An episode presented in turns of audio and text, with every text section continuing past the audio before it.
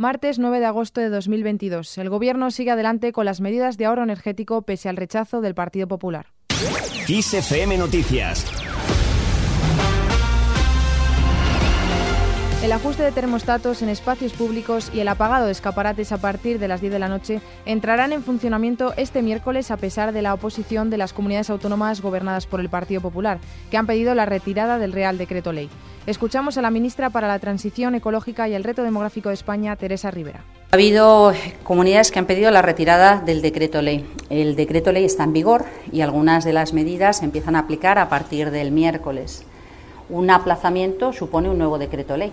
Por tanto, en efecto, no va a haber ningún tipo de aplazamiento.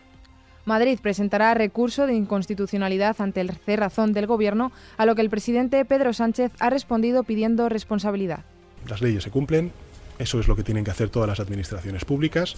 Esta es una decisión coherente y en consonancia con el acuerdo que hemos logrado entre, todos en Bruselas, los países eh, miembros de la Unión Europea, y por tanto eh, lo que pido una vez más es eso, es unidad, es responsabilidad y es solidaridad.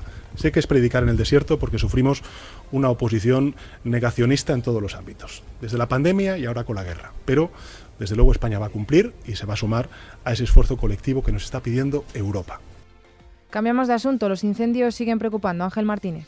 El fuego sigue arrasando bosques, pero ya no hay incendios activos en Galicia. Los incendios forestales que este año han calcinado más de 162.000 hectáreas en España continúan siendo una preocupación en diversos puntos del país, sobre todo en Ávila, donde las llamas han arrasado más de 1.000 hectáreas, y en León, mientras Galicia da por estabilizado el último de sus fuegos activos. Se calcula un total de 37 grandes incendios en lo que llevamos de año, el peor de la última década en cuanto a aquellos que afectan a más de 500 hectáreas. En Aragón se mantiene la alerta roja dada la alta alta probabilidad de ignición. En Galicia, el último fuego activo ha sido controlado tras calcinar 2.200 hectáreas. Y por último, en Jaén se da por controlado el incendio declarado el pasado jueves en el paraje de Altarillas, que ha afectado unas 650 hectáreas. Hablamos ahora sobre la ley de secretos. Desde Podemos confían en que el PSOE acepte rebajar los plazos de clasificación de documentos. La formación morada contempla reducir de 50 a 20 años el plazo de espera para desclasificar aquellos archivos de mayor protección. La portavoz de Unidas Podemos, María Teresa Pérez, asegura que el anteproyecto aprobado por el Consejo de Ministros queda lejos de la profundización democrática y la transparencia a la que aspira su partido.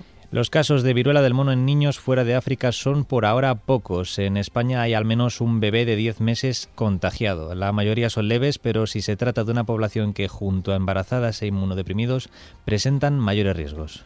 Querernos vivas, querernos libres. Nueva campaña contra la violencia sexual. El, ministro, el Ministerio de Igualdad, a través de la Delegación del Gobierno contra la Violencia de Género, ha lanzado esta campaña. Se trata de una iniciativa que busca ayudar a detectar la violencia sexual y mostrar los recursos disponibles para las víctimas. Nueva jornada de huelga de Ryanair deja vuelos cancelados y retrasos. La primera jornada de huelga a la que están convocados hasta el 7 de enero de 2023 los tripulantes de cabina de pasajeros de la aerolínea de bajo coste ha dejado un total de 10 vuelos cancelados y 233 retrasados. Y terminamos con una triste noticia.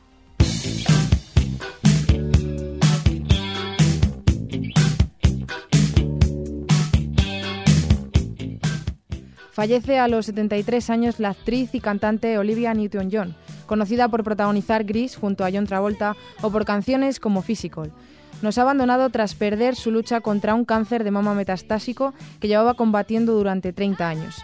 Su marido, John Sterling, ha comunicado la noticia a través de sus redes sociales.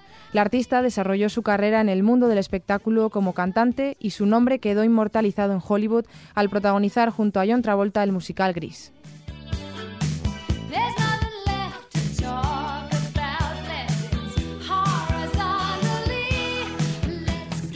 Con esta noticia, la cual podéis ampliar en nuestra web xfm.es, nos despedimos por hoy. La información continúa puntual en los boletines de XFM y, como siempre, ampliada aquí en nuestro podcast XFM Noticias. Con Susana León en la realización, un saludo de Aitana Sánchez y Ángel Martínez.